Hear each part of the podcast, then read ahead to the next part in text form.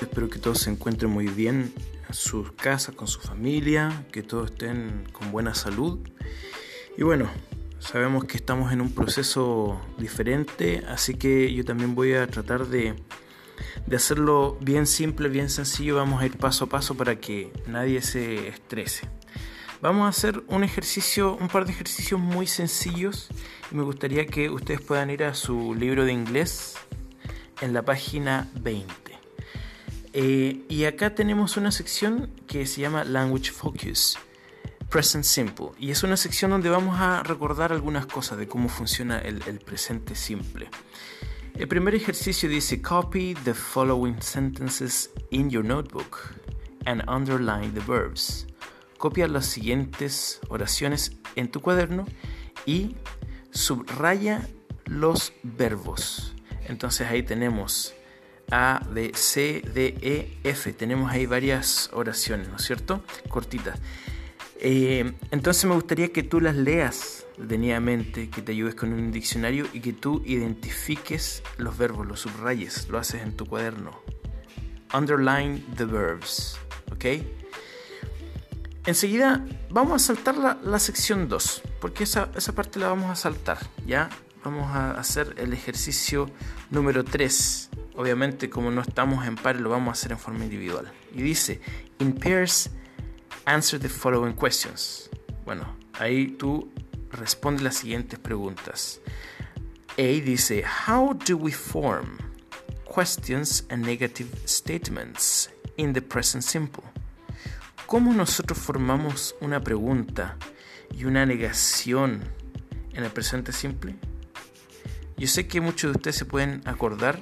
Si no lo recuerdas, lo puedes encontrar en internet. Hay un montón de sitios ahí, tú lo puedes explorar. Entonces tú lo anotas ahí en tu cuaderno. Puedes hacer un resumen, una formulita.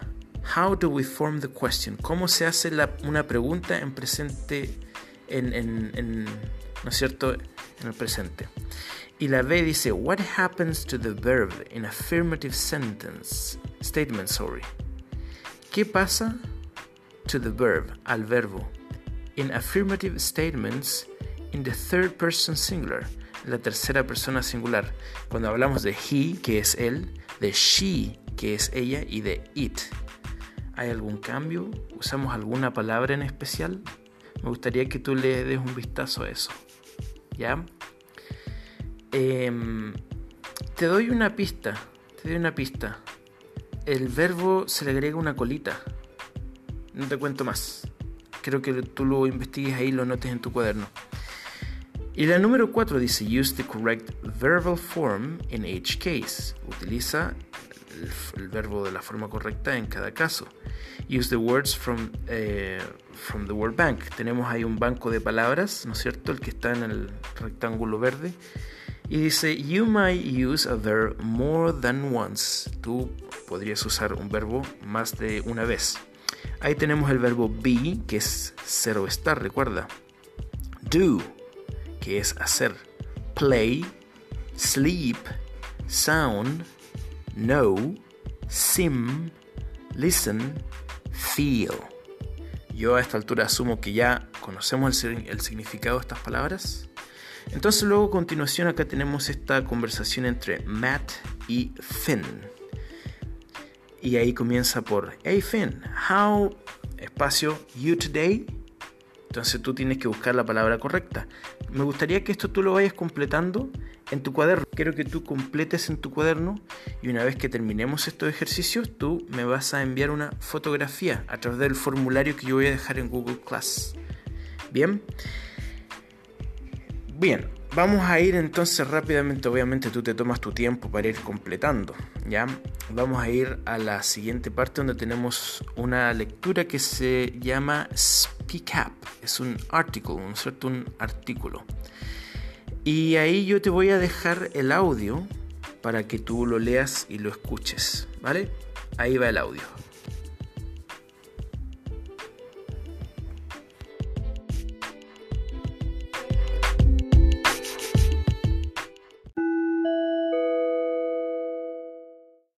Track 3 Student's Book, page 13, Activities 1 and 2.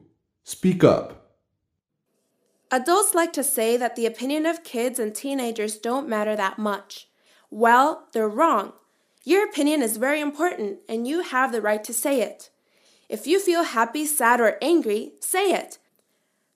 But remember that it is always important to respect the ideas of others. It is crucial to say what you think and what you feel because it will make you a unique person with your own opinions about things. Don't let anybody make you think that your voice can't be heard or listened to. Take the time to listen to your friends too. The best way of learning about somebody is to listen to what they have to say.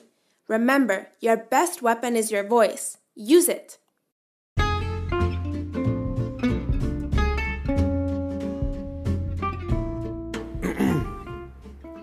Bien, eh, entonces ahí tenemos el audio. Recuerda que estamos en la página 13, page number 13, página 13, en el ejercicio Speak Up, ¿no es cierto? Que es el ejercicio de lectura. Y a continuación yo quiero que tú veas, ¿no es cierto? La sección número 1 dice in pairs, que en este caso no lo vamos a hacer en pares, sino que en forma individual. Look at the picture and read the text. Mira la imagen y lee el texto. Answer the following questions in your notebooks y responde las siguientes preguntas en tu cuaderno. Me gustaría que tú las escribas. La primera dice, What does she have in her hand? ¿Qué tiene ella in her hand? En su mano. What is it for? B. What does your best weapon is your voice mean? What does your best weapon is your voice mean? O sea, ¿qué significa your best weapon is your voice? Y la pregunta C. Why is it important for you to give your opinion? Entonces esto tú lo respondes en base a la información del texto breve que tenemos ahí entonces en la página 13. Y luego tenemos la sección número 2. Say if these sentences are T, true, or F, false. Naturalmente estamos hablando de un ejercicio de verdadero y falso. Entonces tú a continuación lees cuidadosamente las siguientes oraciones y tú tienes que establecer si en base al texto si son verdaderas o si son falsas. If they are true or false.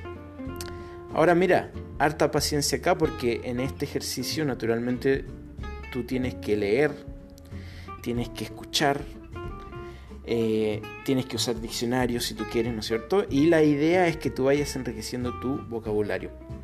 ¿Ya? El exercise number 3, el ejercicio número 3. In pairs lo vamos a hacer solo porque no estamos en pares nuevamente, qué pena. Pero bueno, es así. Answer the following questions. Responde las siguientes preguntas. Do you usually give your opinion? Esa no te la voy a traducir porque yo encuentro que esa está súper fácil. Usually, una palabra clave. Do you usually give your opinion? La pregunta B dice, Do you listen? Listen, recuerda que listen es escuchar. Do you listen to other people's opinion? Mira qué fácil. What opinions do teenagers have which are usually ignored by adults? Si estás perdido, si estás perdida, estoy leyendo las preguntas del ejercicio número 3 que están en la página 13 del libro de inglés. Bien, para cerrar, ¿no es cierto?, el ejercicio de hoy, Write in your notebook. Escribe en tu cuaderno sentences, oraciones that contain your opinion, que, que contienen tu opinión about important things, que contengan tu opinión acerca de cosas importantes, ¿no es cierto? Important things. Bien, entonces eh, yo quiero que tú esto lo hagas en tu cuaderno, le saques una foto ¿ya? Y una vez que tú termines estos eh, ejercicios, esa foto tú me la mandas a través del formulario de, de Google Classroom, ¿no es cierto? Tú simplemente subes tu, tu foto, lo haces de tu celular, sacas una foto y la envías, ¿ya? Eh, bueno, el propósito de esta actividad, ¿no es cierto?, es leer, comprender un texto breve para inferir información, extraer información, empezar a pensar también en ideas, expresar tus propias ideas. Y obviamente lo estamos haciendo a través del vocabulario en inglés. Yo sé que esto no es fácil para muchos, pero tenemos que ir paso a paso, ¿ya? Eh, no tengas miedo de equivocarte. Cometer un error es normal, ¿ya? Lo importante, lo más importante es que en estas lecciones nosotros empecemos a desarrollar más vocabulario. Em, bien, voy a estar muy atento entonces ahí a las consultas, a todas las dudas que ustedes me puedan plantear acerca de esta lección. Eh, he decidido esta, en esta ocasión hacerlo a través de como este programa de radio, de este podcast, porque por un video es más complicado, me toma mucho tiempo editarlo, no soy experto en el tema de videos, creo que es mejor hacerlo por, una, por un audio, ¿ya? Y lo estamos haciendo breve, lo estamos haciendo cortito. Eh, entonces, si tienes alguna duda, no dudes en preguntar. También me puedes escribir a felipe.torrejón.d74 You can ask, tú puedes preguntar. ¿Ok? Bueno, espero que todos estén muy bien. Cuiden mucho su salud, cuiden mucho la salud de su familia, no se expongan y espero que nos podamos ver pronto. Chao, goodbye.